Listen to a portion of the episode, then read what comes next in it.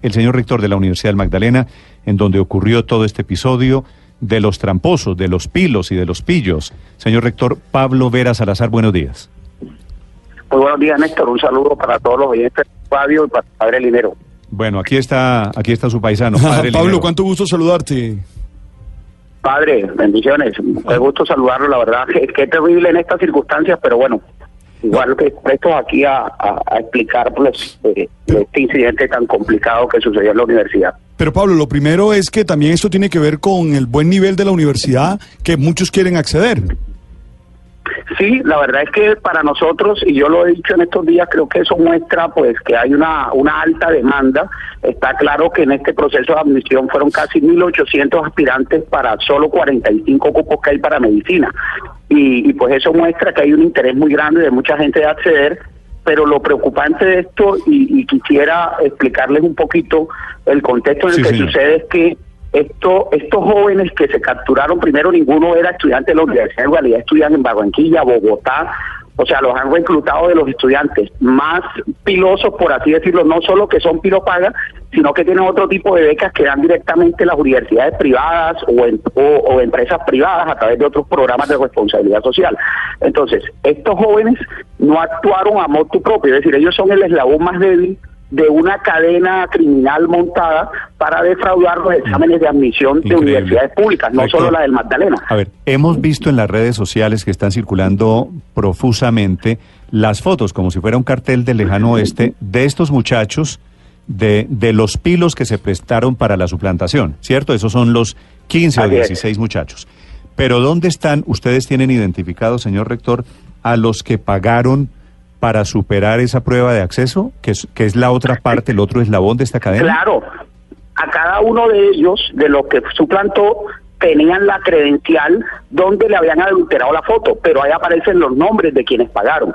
Muchos de esos jóvenes son del departamento de La Guajira, del CETAR, del interior del país, inclusive casi no hay ninguno del Magdalena, todos son de fuera, y por eso sabemos que, y la policía sí lo establece, que en realidad hay, como una banda criminal organizada que va buscando aspirantes de fuera del Magdalena que quieran pagar para ser suplantados. Es decir, estos muchachos los traen específicamente, los alojan en un hotel, les dan los viáticos para que vinieran a presentar el examen.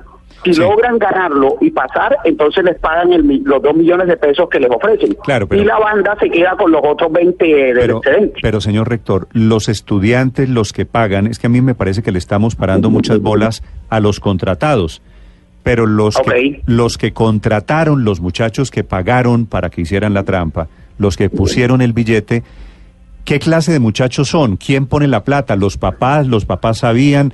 ¿Los muchachos hacen trampa para entrar y después qué pasa con ellos?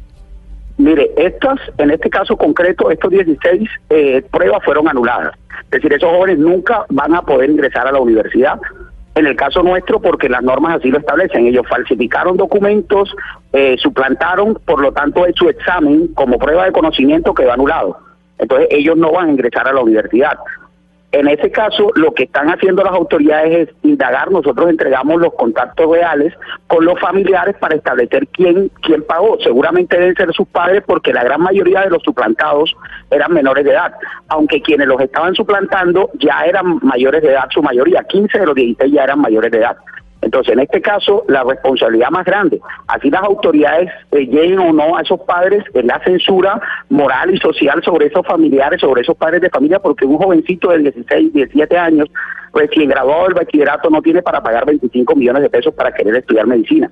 Eso es más un impulso de los padres que la verdad yo, yo, yo me pregunto qué mensaje le da a su hijo cuando en vez de decirle que se prepare y que estudie, eh, le diga, no, no se preocupe que yo le pago a otro que tiene más capacidad que usted para que te gane ese cupo que usted no se puede ganar y yo pago por eso. Entonces, cuando la medicina en realidad es una vocación de servicio, no solamente de estatus o de, o de querer ser médico por querer ser médico.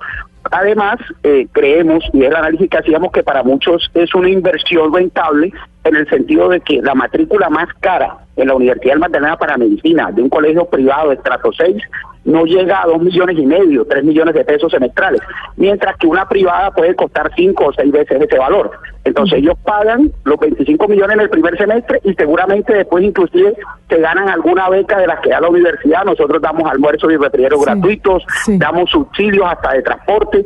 Entonces lo que están haciendo es gente con alto poder adquisitivo aprovecha la vulnerabilidad del sistema para quitarle el cupo a una persona de bajos recursos que de verdad sí merece estudiar medicina pagando muy poquito. Sí, señor rector. En, a propósito, le escuché tal vez a usted decir que esto lo había ocurrido también antes, que se habían dado cuenta que había estudiantes que pasaban con muy buenas notas el examen y luego a la hora de estudiar no tenían tan buen rendimiento. Sí, la verdad tenemos la inquietud de que pueda haber algún pequeño grupo que logró entrar bajo esa modalidad, porque es que desde que llegué a la rectoría hace un año y medio, vengo escuchando ruidos de que eso sucedía, por eso tomamos la decisión de, acudir al apoyo de la policía, y hay algunos casos muy extraños donde gente que tiene un IFE de 230 a 250 sobre sobre 500 luego aparece en el examen de admisión con puntajes de 900 sobre 1000 pero sus notas ya en el en el desempeño académico son muy bajas. Entonces vamos a empezar a verificar esos documentos a ver si hay inconsistencias y en el caso que se identifiquen de esa naturaleza también aplicar el reglamento.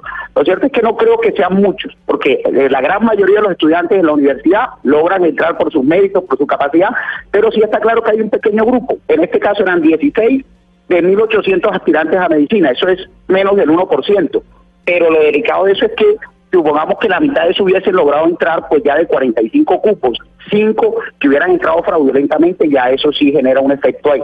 Pero nosotros sí vamos a mirar en detalle sin estigmatizar ni sin generalizar, porque insisto, la mayoría de los estudiantes entran de manera transparente ganando su examen en Franca Pero ahorita para ya seguir eh, evitando este tipo de situaciones, pues ya nosotros hemos tomado la decisión de pasar a la prueba de estado al que pues digamos hay mucha gente que dice que lo vulneran o no, pero yo creo que es, es más más transparente y más equitativo porque el examen de estado debe ser la, mayor la mejor una de las herramientas que debe usarse para seleccionar a los estudiantes. ¿Usted va han tomado alguna decisión sobre los muchachos los del Serpilo Paga que fueron contratados, pero también los que los contrataron, hay alguna decisión de sanción, de expulsión de la universidad? Sobre los que los contrataron no porque ellos no son estudiantes, Neto. Ellos está, eran aspirantes apenas. Entonces su inscripción quedó anulada. Pero, pero, ¿y no les pueden decir, usted nunca va a ser estudiante en la Universidad del Magdalena?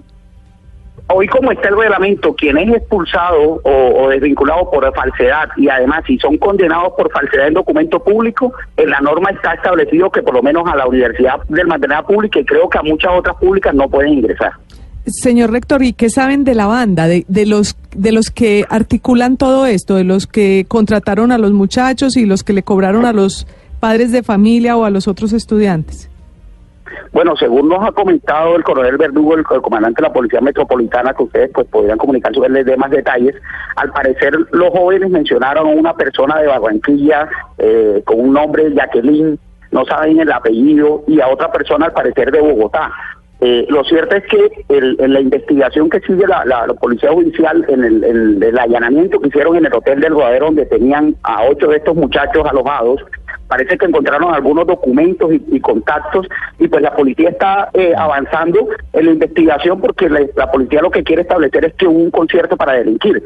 Como no lo pudieron demostrar en la audiencia, por eso los jóvenes recobraron la libertad, los que eran mayores de edad, pero ellos siguen vinculados y la policía lo que busca establecer precisamente es un concierto para delinquir organizado y orquestado desde varias ciudades para defraudar, insisto, no solo la admisión de la Universidad del Magdalena, sino de otras universidades públicas que hacen exámenes. yo sí le hago el llamado a otros vectores, a otras instituciones a que revisen sus mecanismos de control porque la modalidad estaba muy bien estructurada, con documentos falsos. pero, eh, pero hoy han pasado 48 horas ya desde que se descubrió esto. ¿Cuál es la decisión que usted ha tomado allí en la Universidad del Magdalena sobre, sobre los estudiantes involucrados? En este caso, los aspirantes, los 16 ya tienen, ese mismo día levantamos un acta y anulamos su inscripción y se les comunicó que su inscripción fue anulada por estar adulterada y que están inmersos en una investigación penal por su plantación. Oh, es decir, para nosotros esos 16 muchachos no, tienen ninguna posibilidad de entrar con nosotros. ¿Y los que eran pilos de la Universidad del Magdalena qué pasa? No, no, no hay ninguno. todos son de, los pilos, todos, son, importados? de privadas de fuera. Sí, señor. Y entonces... De Bogotá y de Barranquilla. Por eso, y entonces vamos a pasar esto y nadie va a tomar decisiones, porque la ministra dice que no puede, usted dice que no hay univers que no, que ninguno es estudiante en Santa Marta, y entonces yo entiendo, he escuchado pues que las demás universidades, de acuerdo a sus reglamentos, por lo menos el nuestro lo contempla. Si un estudiante nuestro comete una falta en otra universidad de naturaleza penal, nosotros, nuestro reglamento establece que debemos sancionarlo inmediatamente. Yo espero de verdad que las demás instituciones, las otras universidades donde esos jóvenes estudien, tomen medidas porque es el nombre de esas instituciones el que está en, en, entredicho por un pequeño grupo. Pero tampoco podemos mandar el mensaje de que yo voy y suplanto a alguien y no pasa nada. Porque No, pues imagínense es que- si esos son los nuevos profesionales que vienen, pues ¿qué nos espera? Bueno, es que ese es el ese es el problema. Esta es la nueva generación, la nueva generación de Colombia. Señor rector, gracias. Con todo gusto, Néstor. Muchas gracias. Un saludo al padre Linero. Dale, Pablo, gracias.